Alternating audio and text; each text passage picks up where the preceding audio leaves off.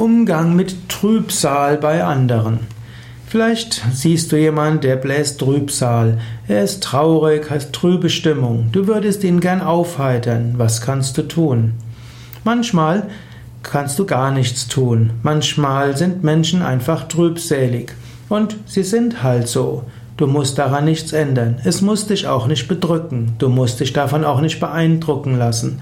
Du kannst Menschen ein gewisses Mitgefühl zeigen. Du kannst ihnen ein offenes Ohr geben. Du könntest ihnen zeigen, dass es andere Weisen gibt, das zu sehen. Oder du lässt sie einfach in Ruhe.